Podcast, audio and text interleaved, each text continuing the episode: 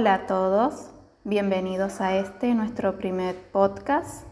Somos Granillo Celeste, Fernández Mercedes y quien les habla Méndez Marianela. Cursamos la cátedra optativa de Innovación Tecnológica, Corte 2021. Y el tema que trataremos hoy es sobre las teorías del humor.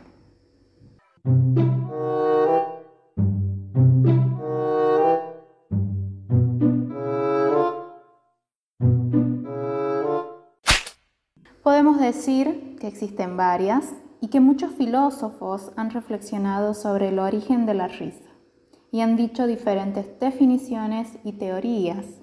Pero lo que haremos ahora es un recorrido por las principales teorías, relacionándolas con diferentes concepciones y señalando los aspectos positivos y negativos.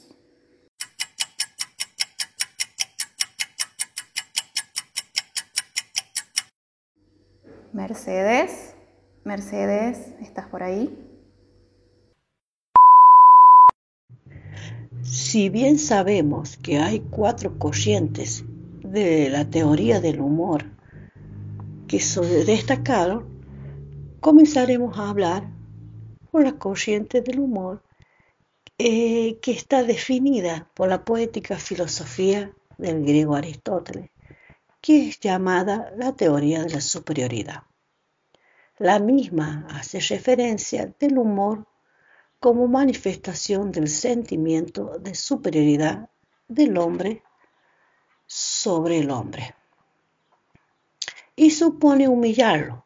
Se trataría de una fórmula para liberar emociones e impulsos reprimidos una especie de salida para desquitarnos de aquellos que consideramos inferiores.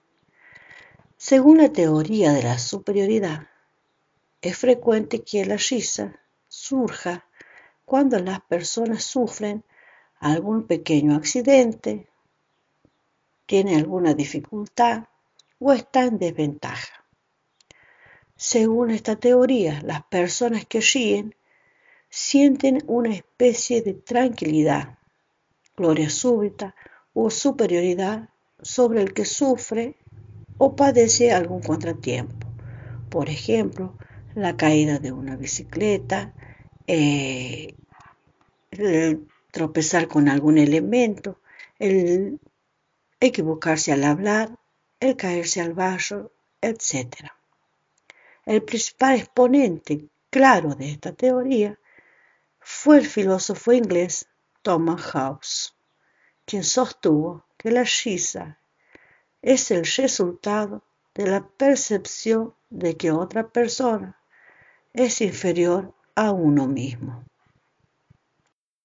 ¡Wow! Bien, seguimos con la teoría de la incongruencia o más conocida como la incoherencia. Esta plantea que lo que genera risa son las incoherencias que surgen al confundir niveles lógicos o al darse una expectativa frustrada. Esta teoría la plantearon eh, los famosos John Locke, Emmanuel Kant y Arthur Schopenhauer.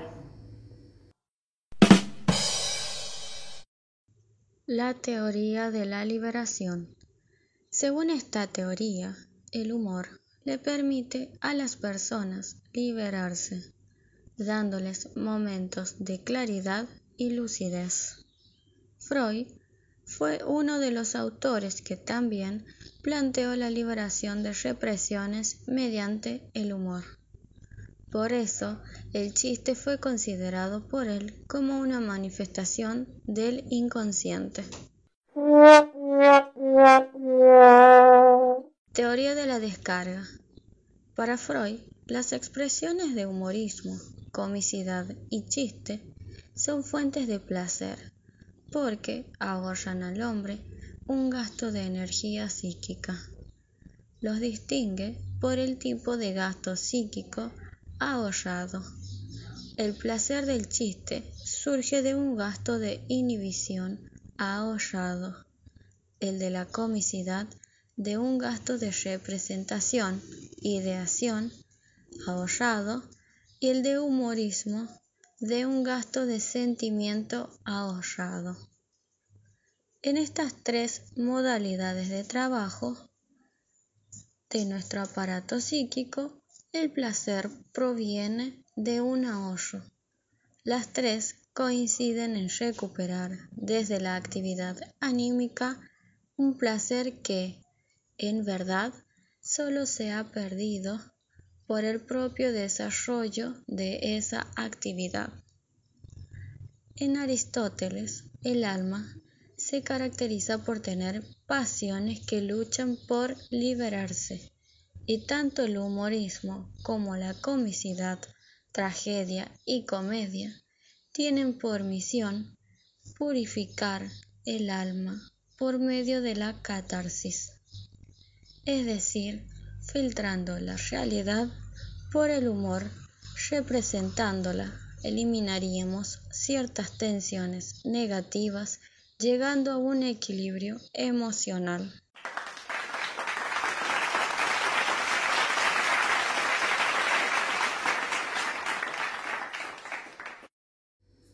Bueno, hemos llegado al final. Espero que les haya gustado, que hayan podido entender lo que quisimos transmitirles y que lo hayan disfrutado tanto como, lo, como hemos disfrutado nosotras de esta experiencia. Muchas gracias.